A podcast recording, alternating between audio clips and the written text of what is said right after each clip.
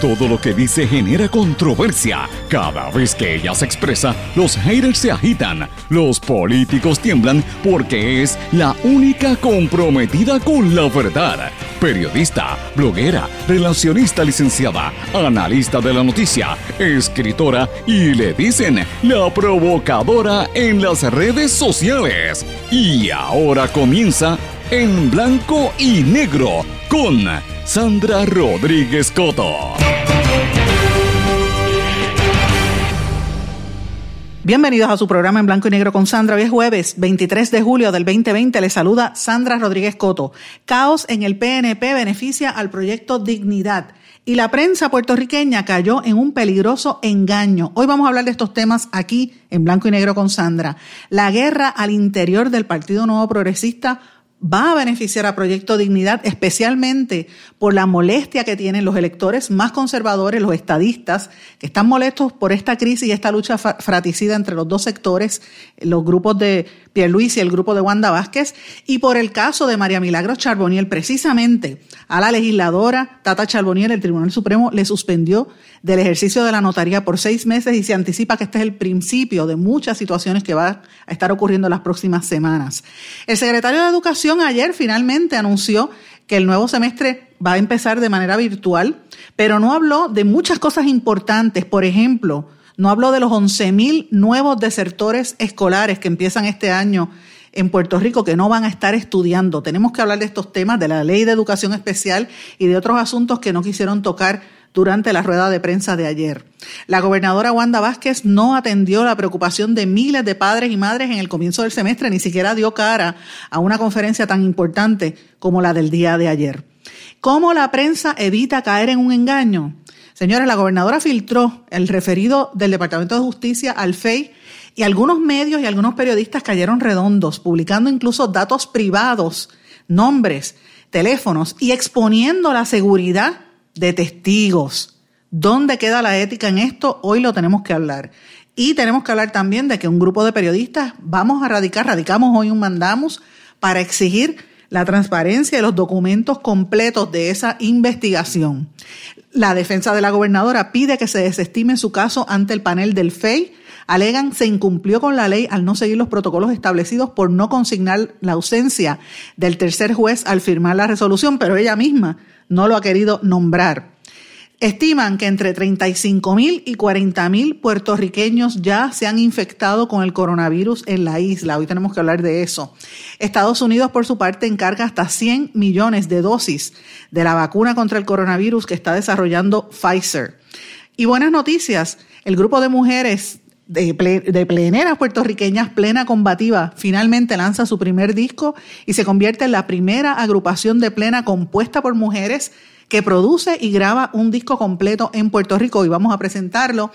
Y la pandemia de escritores ante el distanciamiento social, eso es un dato que vamos a adelantarles aquí hoy en blanco y negro con Sandra y estas y otras noticias las vamos a estar discutiendo en este programa. Es un programa sindicalizado que se transmite por una serie de emisoras que son las más fuertes en cada una de sus regiones, por sus respectivas plataformas digitales, páginas de redes sociales y por sus aplicaciones que son para los dispositivos de Apple y Android y todos los, sistemas, ¿verdad?, de computadoras modernos.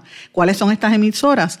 WMDD, el 1480 desde Fajardo, todo el área este de Puerto Rico hasta San Juan, X61, que tiene dos emisoras, el 610 AM en Patillas, todo el sureste de Puerto Rico, 94.3 desde Guayama, toda esa región, Radio Grito WGDL 1200 AM Lares, WYAC 930 AM Cabo Rojo, Mayagüez, la zona del suroeste de la isla, tan bello que es por allá. Mis, mis saludos a los que me escriben todos los días de la zona casi, casi siempre del área de Cabo Rojo, que estoy recibiendo muchos mensajes de por allá.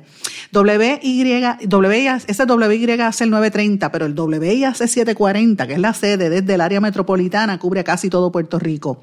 W LRP, el 1460 AM Radio Raíces, La Voz del Pepino desde San Sebastián. Mucha gente también del área de Mayagüez y de Aguadilla incluso nos están sintonizando por Radio Raíces. Mis saludos. Y como siempre le digo, este programa se puede escuchar también a través de formato de podcast. Grabamos todos los programas y se mantienen ahí. Ahí usted tiene el archivo de lo que usted quiere escuchar a través de Anchor, SoundCloud y las demás eh, plataformas.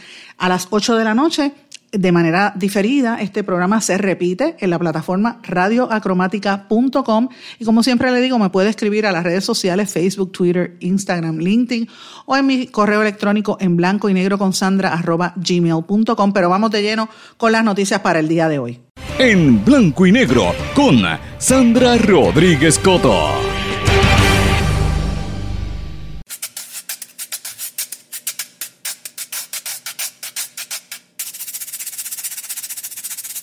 Me tumbaron el pandero en la fiesta de la Sanse, me tumbaron el bulto con cartera y celular, me tumbaron la planta que acababa de comprarme, los chavos del retiro y hasta la identidad, me tumbaron la tenis, el carro y la TH y hasta la bicicleta. Oye, qué barbaridad, oye, qué barbaridad. Vivo en el país del tumbe Vivo en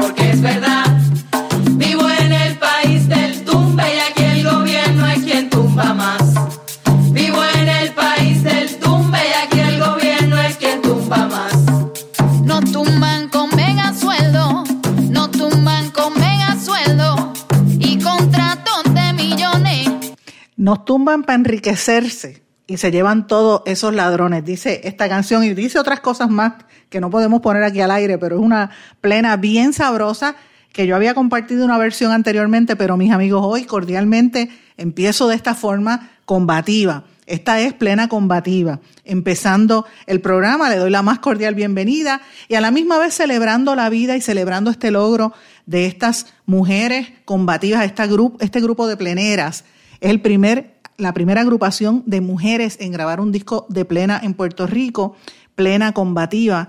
Lo van a lanzar formalmente mañana viernes a las 5 de la tarde. Lo van a transmitir también por las plataformas de plena combativa en Facebook e Instagram.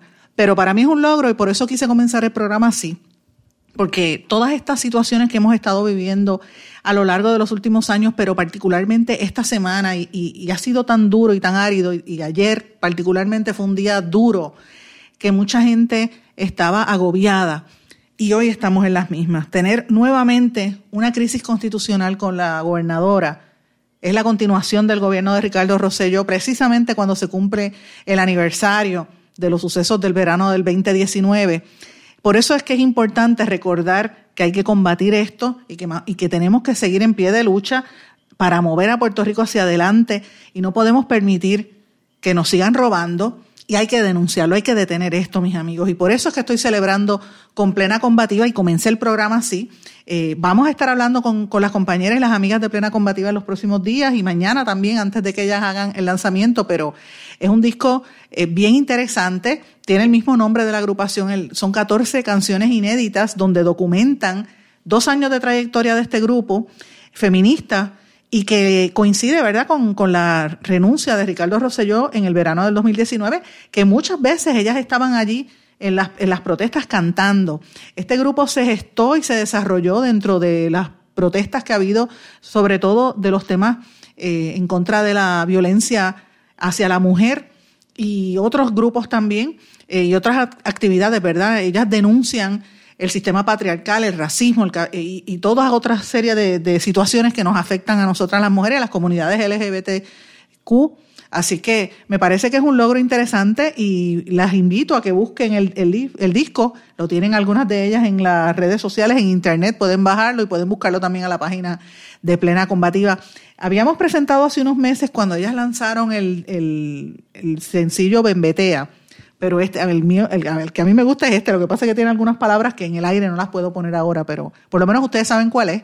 Y como les dije, un proyecto musical, feminista y político de pleneras que buscan visibilizar y exigir el protagonismo de mujeres en áreas donde tradicionalmente no están, como por ejemplo en el área de la percusión, en la composición también y en el canto de plena para promover la plena como una herramienta de educación, pero también de lucha, de protesta y de propuesta, más que nada, y denunciar el sistema patriarcal que nos está arropando. Así que empezamos de esa forma para poder enfrentar lo que tenemos aquí en, de entrada, empezando el día de hoy. Mis amigos, tenemos muchísimas noticias que queremos compartir en el día de hoy y lo más importante es lo que ha estado ocurriendo, todo este caos con el referido al panel del FEI de, por parte de, ¿verdad? del Departamento de Justicia, de las subalternas de la gobernadora, todas las estrategias y artimañas que han hecho desde el grupo de la fortaleza para tratar de evitar y, que la gente, tratar de desviar la atención y confundir la opinión pública, pero el pueblo no se puede engañar, el pueblo sabe,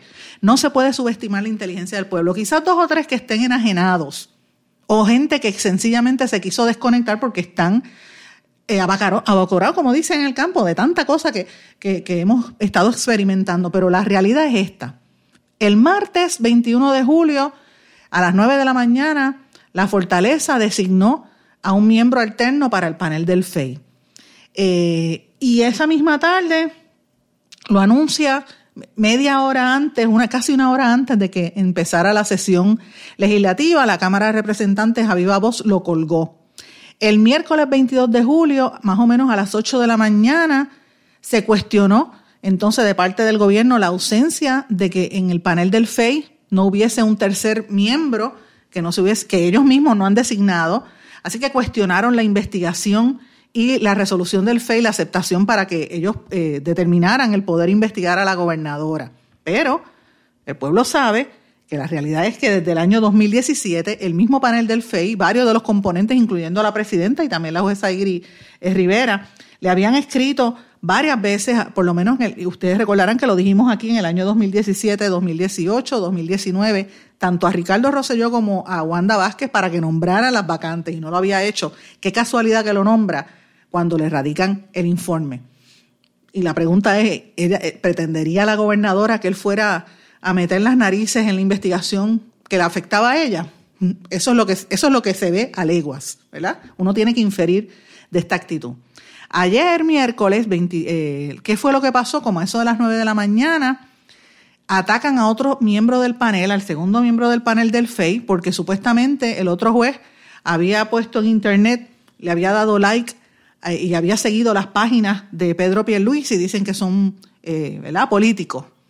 Entonces el abogado de la fortaleza presenta una moción para desestimar la resolución que habían aprobado para que se designaran a los dos fiscales del FEI a investigar el caso de la gobernadora y como argumento utiliza el informe de la investigación de justicia que casualmente fue filtrado a la prensa. La pregunta es quién lo filtró. Evidentemente no se filtró del FEI. ¿Y qué entonces hizo el FEI? Mandó la gente casi todo el día de ayer, eh, unos unos ah, eh, fiscales y un grupo de empleados del FEI fueron al Departamento de Justicia a incautar las cosas. Entonces ahora se, presente, se pretende que se deje sin efecto la determinación del FEI, que se inhiba el segundo miembro, para dejar sola a una de las, ¿verdad? La presidenta del FEI, y tratar de proyectar públicamente que esto es una pelea entre, entre Nidia Coto Vives y Wanda Vázquez.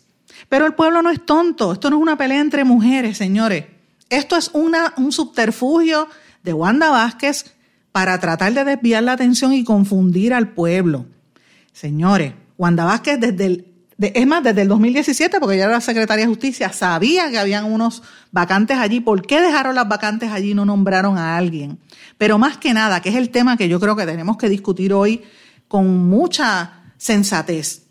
¿Cómo se hizo esa filtración del documento? Ustedes recordarán que lo habíamos anunciado aquí, un grupo de periodistas independientes, el, por ejemplo, el periódico Metro, que dirige el compañero Rafael González, el grupo de periodistas del medio 11 y esta servidora, este programa de radio y nuestro blog, solicitamos formalmente a través de la ley de transparencia del gobierno y de documentos que nos dieran los seis informes, los seis referidos del FEI, eh, del Departamento de Justicia al FEI, y nos vinieron a contestar que no nos lo iban a dar porque que eso era privado. Y de momento, y les tengo que decir, yo recibo una llamada de una fuente y me dice, Sandra, te voy a mandar el informe. Y yo dije, envíamelo, vamos a verlo. Le digo, llamo inmediatamente a Rafael y el compañero periodista y le digo, mira, me van a dar el informe y nosotros estamos solicitándolo formalmente.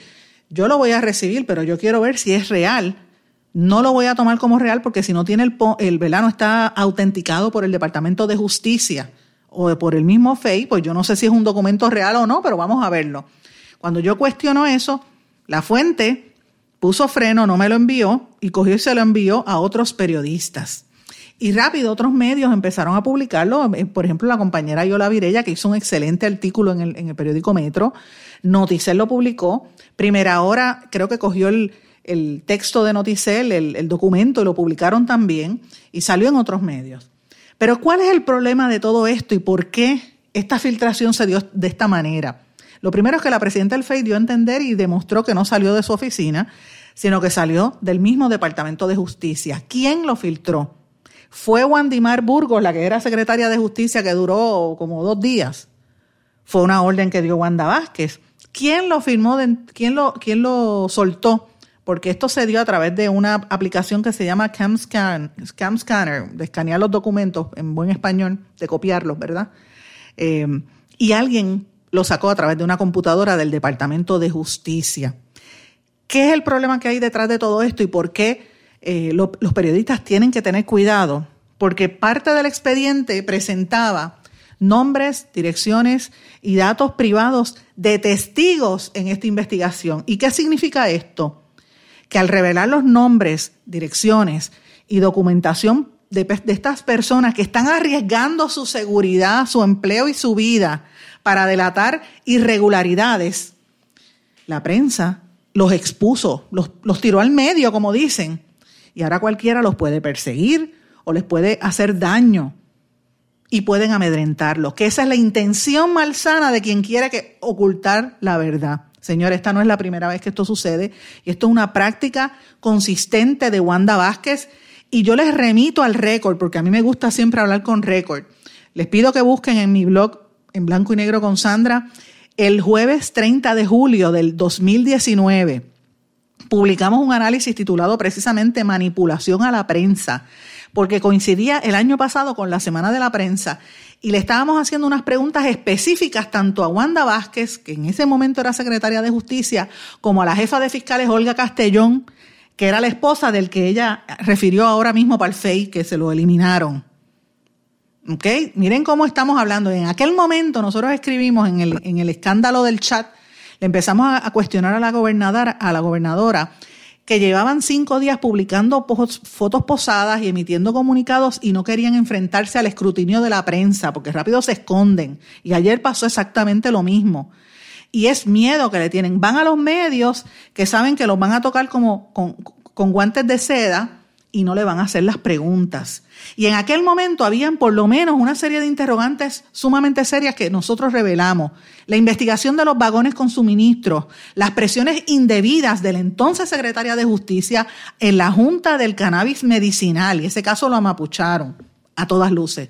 Número tres, la desaparición de 11 millones de dólares de la Junta de Farmacia, la Junta que reglamenta los farmacéuticos y los técnicos de farmacia, que son 14 mil personas en Puerto Rico que ahora mismo ese fraude se estima en 14 millones.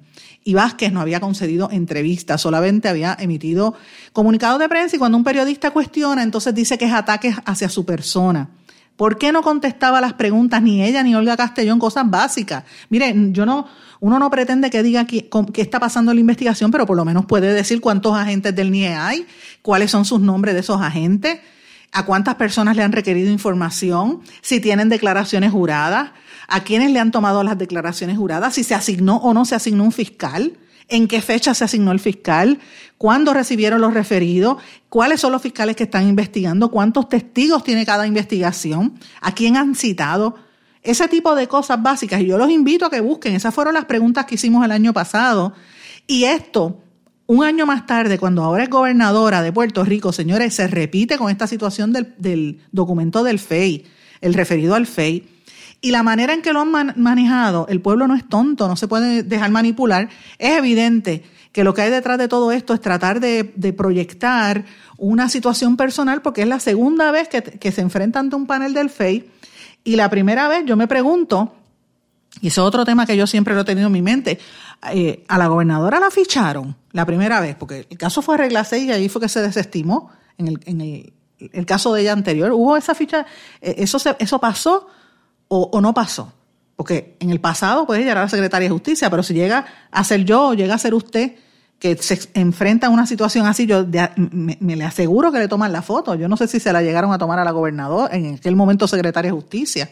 Pues son todas estas cosas que el pueblo tiene que saber y cómo se exponen a las fuentes y a, la, y a los que se atreven a delatar, que ese es el esquema. Fíjense que lo que se le está imputando a la gobernadora es que cuando las entonces secretaria de la familia eh, se enteró, Andújar, que estaban manejando y utilizando las ayudas para politiquear, entonces la castigan. Y ahora está pasando exactamente lo mismo con la secretaria de justicia que había. Longo la votaron. Es como si fuera una repetición.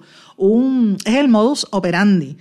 Y eso es lo que la gente tiene que tener claro. No puede, no puede caer en, el drama y en la pelea entre los dos bandos, porque lo que hay detrás es los hechos irrefutables. ¿Y cuáles son los hechos irrefutables? Que la gobernadora violó la ley y su grupo de allegados también. Ese es el hecho irrefutable. Por más que digan que si el juez, que si el otro juez, que si mandó un like, que si la página. Mire, que si el juez eh, le dio like a la página de Pedro Pierluisi, a lo mejor no debió haberlo hecho, un juez no debe estar haciendo eso, lo que me trae a otro tema. Aquí la judicatura no debería permitir a los jueces, y hay un montón de jueces con páginas falsas y, este, avatares falsos, sobre todo en Twitter, tuiteando, y en Facebook, poniendo cosas personales. O sea, los jueces tienen que tener un poco de, de verdad, de reserva. Y, yo creo que quizás este juez del FEI a lo mejor no debió haberlo hecho pero ese no es el asunto. El asunto es si es cierto o no las imputaciones y las imputaciones son bien serias. Y lo que no podemos perder de perspectiva, mis amigos, que es lo importante aquí.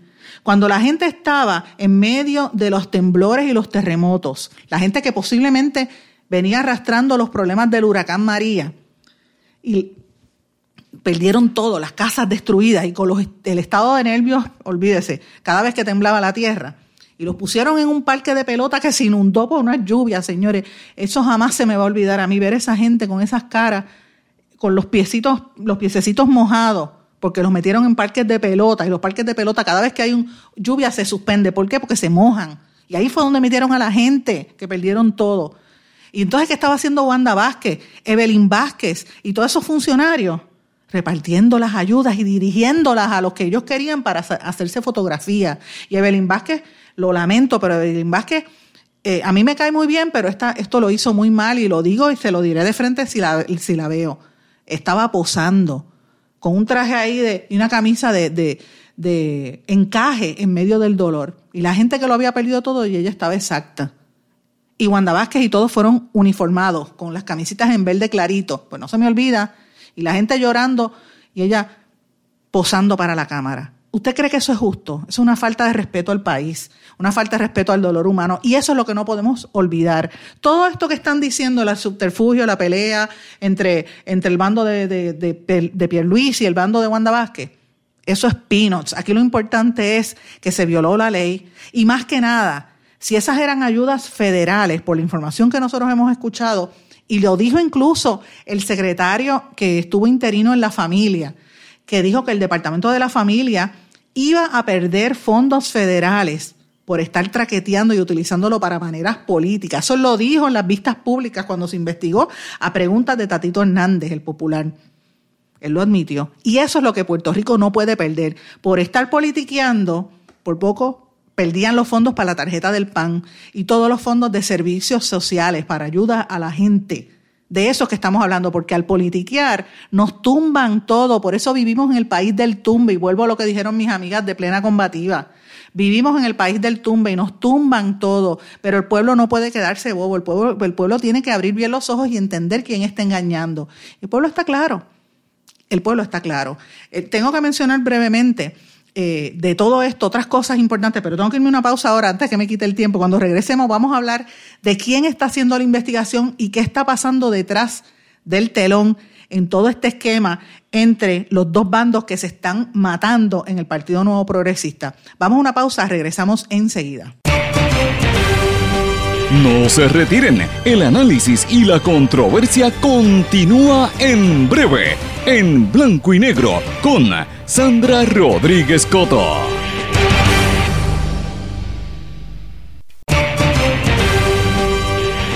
Y ya regresamos con el programa de la verdad, en blanco y negro, con Sandra Rodríguez Coto.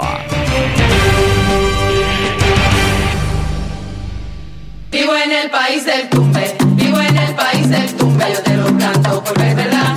Vivo en el país del tumbe, ya que el gobierno es que tumba más. Vivo en el país del tumbe, ya que el gobierno es que tumba más.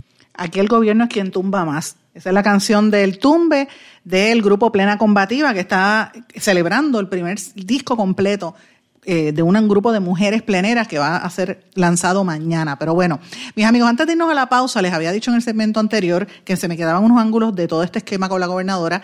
El primero es que Juan Dalmao, el, el senador del Partido Independentista puertorriqueño, le hizo un llamado a la Asamblea Legislativa y pidió formalmente que se, se, investiguen las imputaciones que hay en contra de la gobernadora. Más que nada, hizo un llamado a que el país reflexione profundamente sobre todos estos acontecimientos de cara a las elecciones generales. Y eso es lo que todo el mundo tiene que ponerse a pensar y yo en eso estoy de acuerdo con él. Algo parecido habían dicho el presidente del Partido Popular el día antes eh, y algunos otros líderes políticos.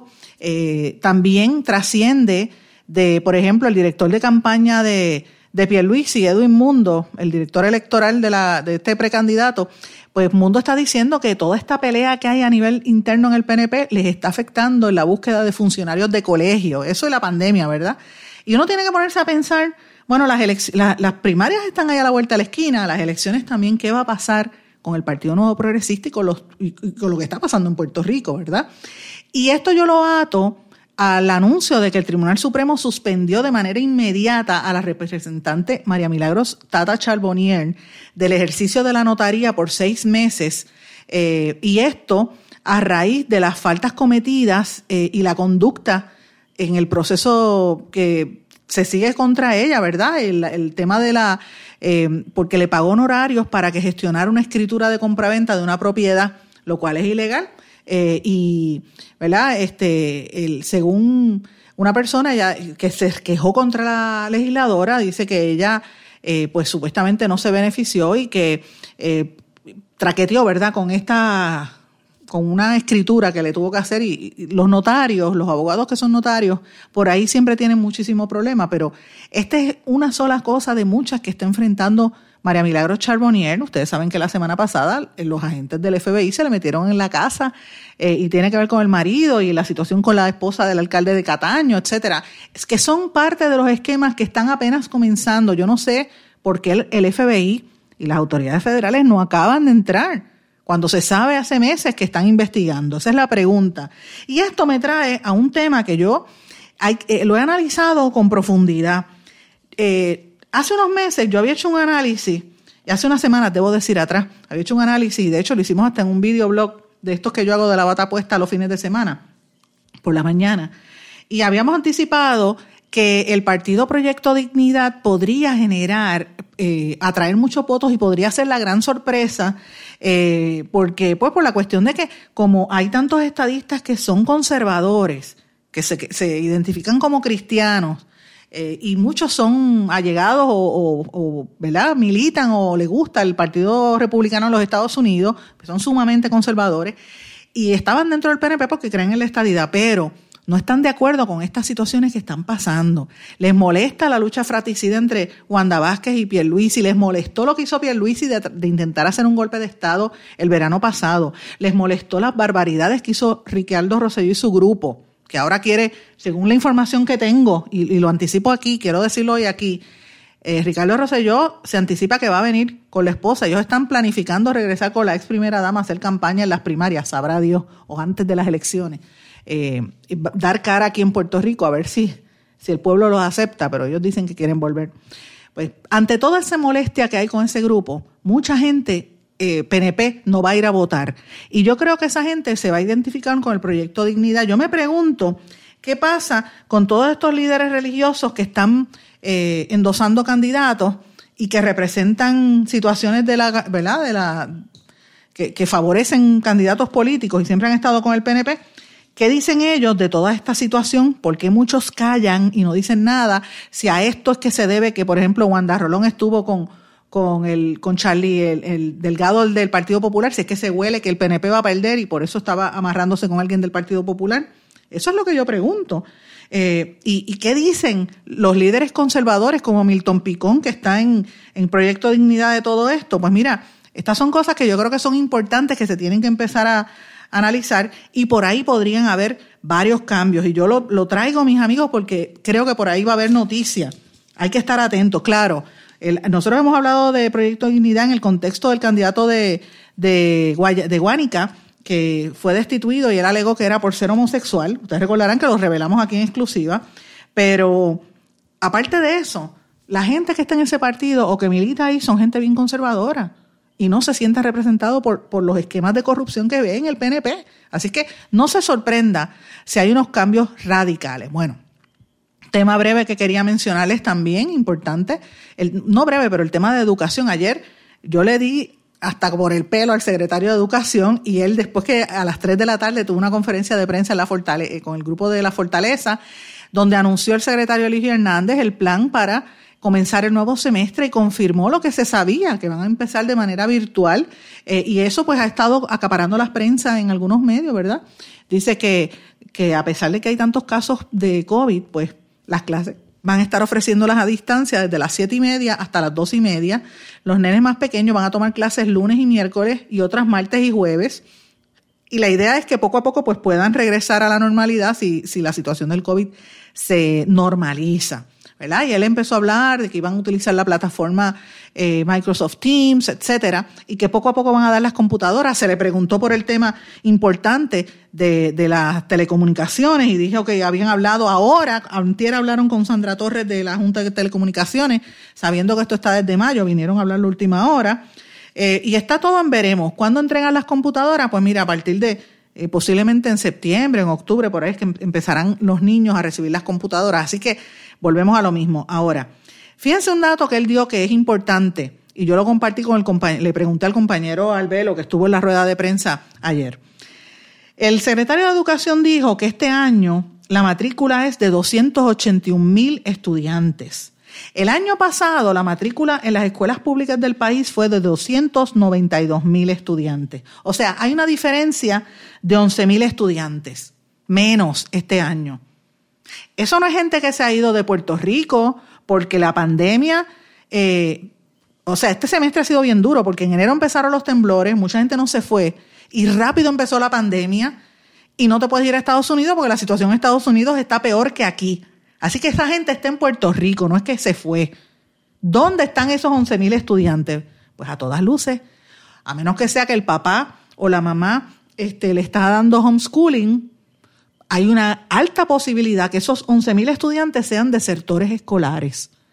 ¿Dónde está la respuesta y los programas para evitar que eso suceda? Porque cuando un niño deja de ir a la escuela, porque la mamá tiene que ir a trabajar, es mamá soltera y si no trabaja no comen en esa casa, y el nene se lo deja a la abuela y la abuela no sabe bregar con la computadora y mucho menos con el celular y el nene tiene que coger clase y la, la señora no puede, mira, el nene deja de ir a la escuela o el adolescente deja de ir a la escuela. ¿Y qué pasa si es adolescente? Eh, ¿verdad? O y teen. Pues mira, las estadísticas están ahí. La inmensa mayoría empieza a tirarse a la calle, empieza a consumir droga y se deja de, se, se, aleja de, de, los estudios y entra al bajo mundo y sabemos la incidencia de muerte de jóvenes precisamente por la situación de la droga que lo ven como una alternativa de vida ante la negativa del Departamento de Educación y de los colegios privados a atender esos problemas tan serios que tiene Puerto Rico. Entonces yo le pregunto al secretario, ¿qué pasa con esos 11.000 estudiantes? ¿Qué hay para esos 11.000 estudiantes? ¿Qué hay para los estudiantes de educación especial? Aquí se firmó una ley que es peligrosísima, que todo el mundo está en contra de esa ley de Jun Rivera. Es él y la gente que quiere montar el negocio con educación especial. La gobernadora no la ha firmado. y yo me pregunto, si la educación es un tema tan importante que por lo menos eh, 281 mil estudiantes están ahí, eh, ¿por qué la gobernadora no estuvo en la rueda de prensa ayer? Perdón, y usted podrá decir, bueno, la gobernadora estaba preocupada con su situación y mandó al secretario de Estado, perfecto. Pero ahí es que usted ve cómo se separan eh, los niños de los adultos, por decirlo así. Ella está preocupada por su campaña y no está preocupada por el país. Ella debió haber estado en esa rueda de prensa y si no quería enfrentarse a los periodistas que le iban a hacer preguntas por el esquema que tiene y la acusación, ¿verdad? El referido, porque es la, como dijimos ayer, es una crisis constitucional tú tener una, una gobernadora que siendo abogada sabe que viola la ley y está siendo acusada a nivel criminal. Si ella no quería dar ninguna declaración, su, re, su responsabilidad como mandataria del país era dar cara porque la preocupación es el comienzo del semestre para cientos y miles de padres. Ella debió haber dado cara allí y si no quería hablar, daba una, un mensaje e inmediatamente se iba y dejaba al secretario que hiciera las, contestara las preguntas. Porque ella debió haber estado porque ella no deja de ser gobernadora y eso es una preocupación bien grande que tiene Puerto Rico. ¿Qué dijo el secretario? Que los estudiantes iban a coger clases en WIPR, pero en WIPR después del huracán la antena está floja. No se, la señal no se cubre en todo Puerto Rico, así que ¿qué va a pasar con eso? ¿Se han promovido las clases por internet? Pregunto yo. El, el secretario de Educación también habló que habían contratado o que van a contratar 350 ayudantes o consejeros para atender a los estudiantes y darle la mano en esta situación de las computadoras, etcétera. Pero la pregunta que yo tengo es la siguiente. Si hay 281 mil estudiantes matriculados este semestre y hay 350 ayudantes, ¿cuánto es la proporción? A ver, yo hice el cálculo, la proporción son como 802 estudiantes por cada uno de estos consejeros. ¿Eso podrá lograrse o es inhumano? ¿O es irreal? ¿Ve? Esas son las preguntas que yo creo que hay que contestar, que se quedan en el aire. Y yo creo que la conferencia de prensa, aunque por lo menos ya se confirmó lo que se esperaba, le plantea mucha preocupación a todos estos padres y sobre todo a las madres, las mujeres trabajadoras de este país que tenemos que tener a nuestros hijos en las casas y trabajar. ¿Cómo vamos a lograr eso? Yo anticipo que aquí va a haber mucha pobreza este semestre porque si la madre no puede trabajar y tiene que estar con los niños en la casa, pues ¿de qué va a vivir? De eso es que tenemos que estar hablando y por eso es que la gobernadora debió haber dado cara en el día de ayer. Vamos a una pausa, regresamos enseguida. No se retiren, el análisis y la controversia continúa en breve, en blanco y negro, con Sandra Rodríguez Coto. Más que un plan de salud, somos alegría para nuestro pueblo. Somos seguridad. Somos nuestra gente. Más que un plan de salud, somos nuestra comunidad. Somos bienestar. Somos tu acceso a 64 hospitales, médicos y especialistas en todo Puerto Rico al cuidado de tu salud. Más que un plan de salud, Menonita es Puerto Rico. Plan de salud Menonita. Tu salud en buenas manos.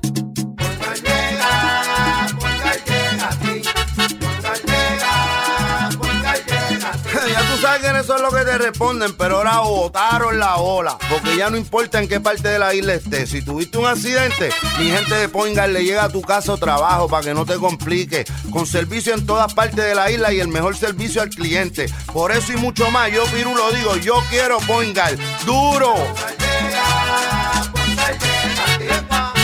Quítese el dolor de cabeza con sus obligaciones de contabilidad con los servicios que presta Villalba y Villalba Company. Directo, personal y con sensibilidad humana. Lo que se busca en un verdadero asesor de contabilidad para todo tipo de servicio de contabilidad, pago de IBU, pago de nómina, informes trimestrales y anuales y otros. Ofrecen servicio directo personalizado. Villalba y Villalba Company. Para orientaciones, su teléfono el 939-336-5774. 939-336-5774. 5774. Y ya regresamos con el programa de la verdad, en blanco y negro, con Sandra Rodríguez Coto.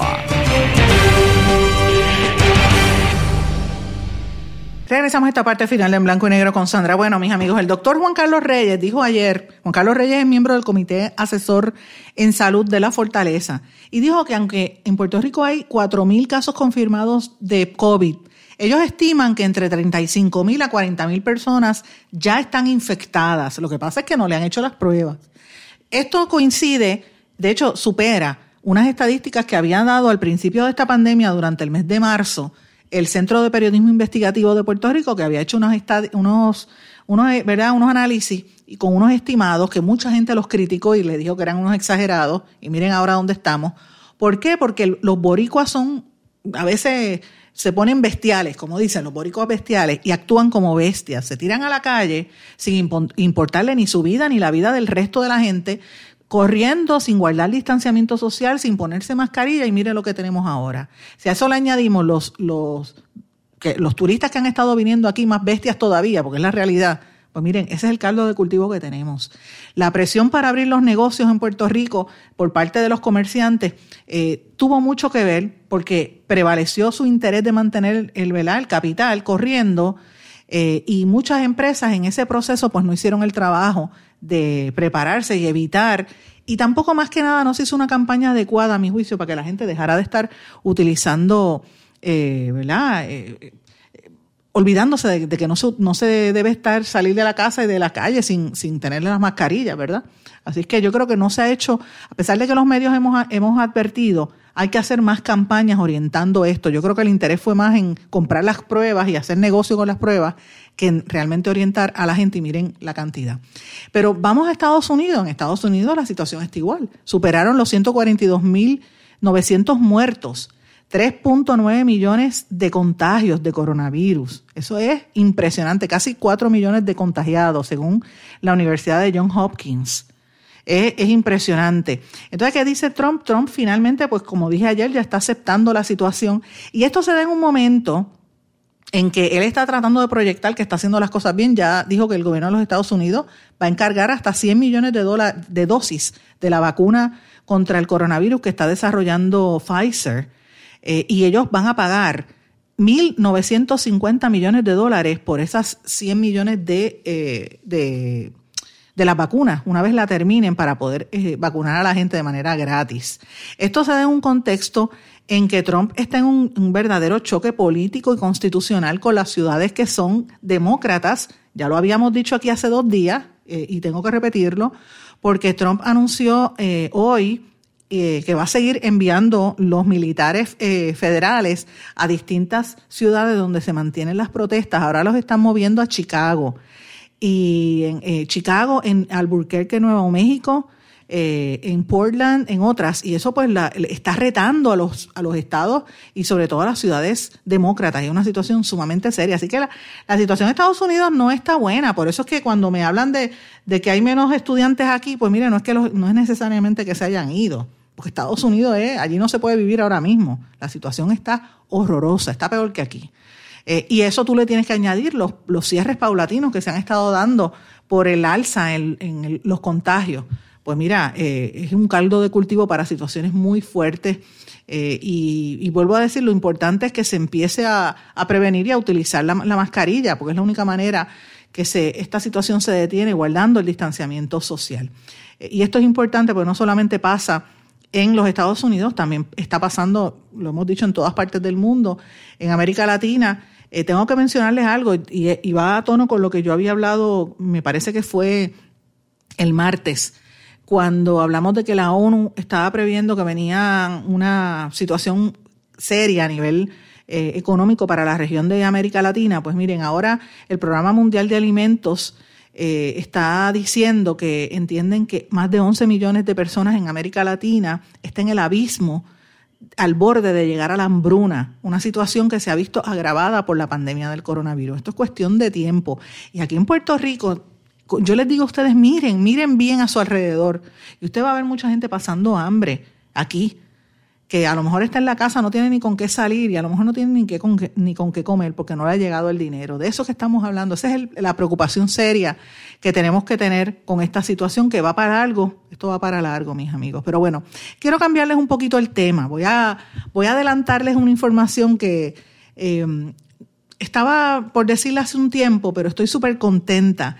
El, porque las próximas semanas ya, ya me llegó la, ya nos distribuyeron a, varios, a varias personas la imagen de cómo va a ser la portada de un libro que va a salir próximamente. Eh, y en ese libro participo, de hecho, tengo dos escritos, un poema y, un, y una narrativa corta, bien cortita. Pero el libro es súper interesante, lo está editando María Zamparelli y el, la, una fabulosa escritora que también había hecho una antología cuando el huracán María, eh, las crónicas de María, donde también participé en esta ocasión, el, libro se llama Pandemia, Pandemia de Escritores ante el Distanciamiento Social.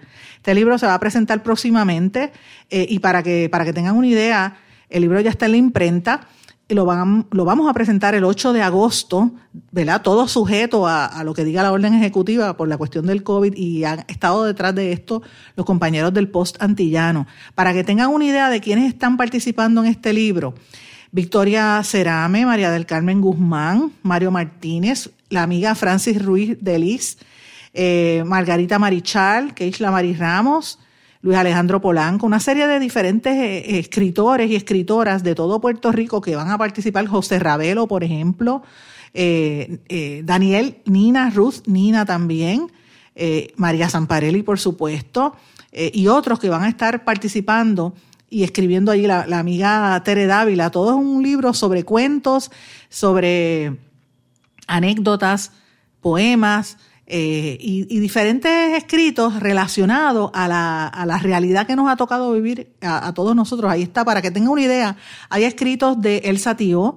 de Miriam Montes, de Francisco Cabanillas, de Anel Candelaria, Luis Enrique Vázquez, Laida Melián, Gloria Otero, Pablo Crespo, Roberto Colón Maldonado, Jesús Mejías, esta servidora Sandra Rodríguez Coto, Nelson Álvarez, Roberto Maldonado, Eduardo Villanueva, eh, Julio Muriente también está ahí, Tere Dávila, como mencioné, Mariema Vélez, y por ahí para abajo. Tenemos un grupo grande de escritores interesantes. Yo estoy deseosa de ver el, qué, va, va a salir de ahí porque cuando empezó la pandemia y el encierro, que nos metieron ahí encerrados a todos nosotros, había mucho miedo, mucha gente se dedicó a, algunos a hacer yoga, otros a hacer, a hacer este, eh, manualidades, otros a hacer ejercicios en las casas, otros a, decorar y a limpiar las casas.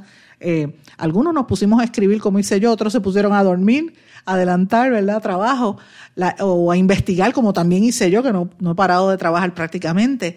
Eh, y, pues esto ha cambiado, ha trastocado la vida de, muchos de nosotros. Así que les quería dar ese adelanto eh, porque es parte de lo que vamos a estar trabajando en las próximas semanas y vamos a presentar ese libro. Este año yo tenía la presentación de otro libro que, he trabajado, una investigación por la que llevamos ya cuatro años haciendo. Eh, y es este, este otro es un libro que va a salir en inglés pero esta situación de la pandemia yo creo que lo va a posponer un poquito. Yo me imagino que lo tendremos ya para septiembre. Está ahora mismo en ese proceso de imprenta también.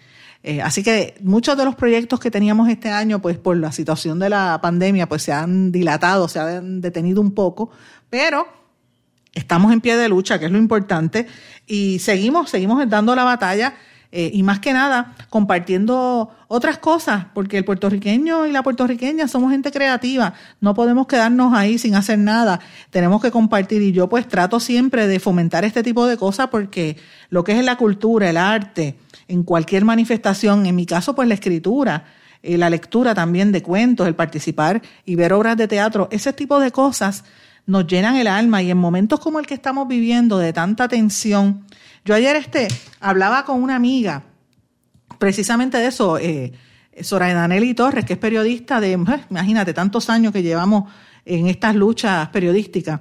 Y, uno siendo periodista y trabajando en los medios y en este ambiente, pues uno sabe que, está pendiente de las noticias todo el tiempo, pero Sori me decía algo que me, me, puso a pensar y me decía, mira Sandra, es que yo no puedo más, yo estoy abrumada. Entonces llego a casa de mi mamá y veo lo mismo y le digo, mami, ¿cómo es? Mami me dice, estoy, no puedo ver noticias. Y llega el momento que uno se siente así. Y otra amiga, Brenda Reyes Tomasini, me dice, en el día de ayer se sintió tan abrumada con toda esta situación de la gobernadora y, todo este caso que, me decía, eh, aquí no se puede vivir. Yo no, este no es el país que yo quiero. Si pudiera irme ahora mismo me voy. Este no es el país que yo quería para mis hijos. La corrupción nos está ahogando. Y yo me quedé elucubrando sobre este tema. Y yo digo, bueno, mucha gente se ha ido, pero ahora mismo en Estados Unidos la situación, como dije, está peor. Y, es cierto, la corrupción está arropándonos aquí a todos, muchos países del mundo. Nos mata. A mí me duele mucho cada vez que tengo que hacer estas notas. No se crean que cuando yo digo estos en estos programas eh, o escribo de esta situación lo hago con gusto. Todo lo contrario, uno escribe con una seriedad y una responsabilidad y más que nada un dolor con el país porque uno ve esta situación. Ahora, uno lo, me puse a pensarlo bien y yo digo, bueno, eh, cuando uno ve tanta impunidad y tanta politiquería, uno quiere pues salir de aquí corriendo. Pero yo soy madre y como madre, yo sé que cuando yo tuve a mi hija, el parto fue doloroso.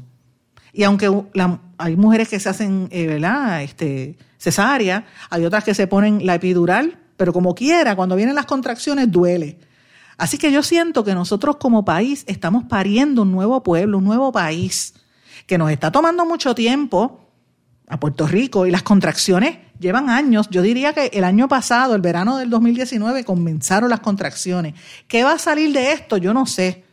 Yo solo sé que algo nuevo va a salir y yo espero que sea algo positivo. Si nos unimos todos y trabajamos en conjunto, nos protegemos, nos cuidamos para que no nos enfermemos con el COVID, protejamos a nuestros seres queridos y trabajemos juntos para echar a Puerto Rico hacia adelante a pesar de estos retos. Vamos a levantarnos, pero hay que mantener la actitud eh, de, de combate. No podemos nunca ceder ante la corrupción y ante los políticos que nos quieren dejar ignorantes. Mis amigos, no tengo tiempo para más, me despido.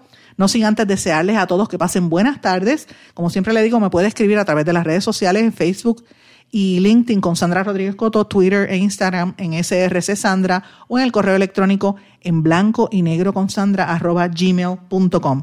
Será hasta mañana. en el país del tumbe, vivo en el país del tumbe,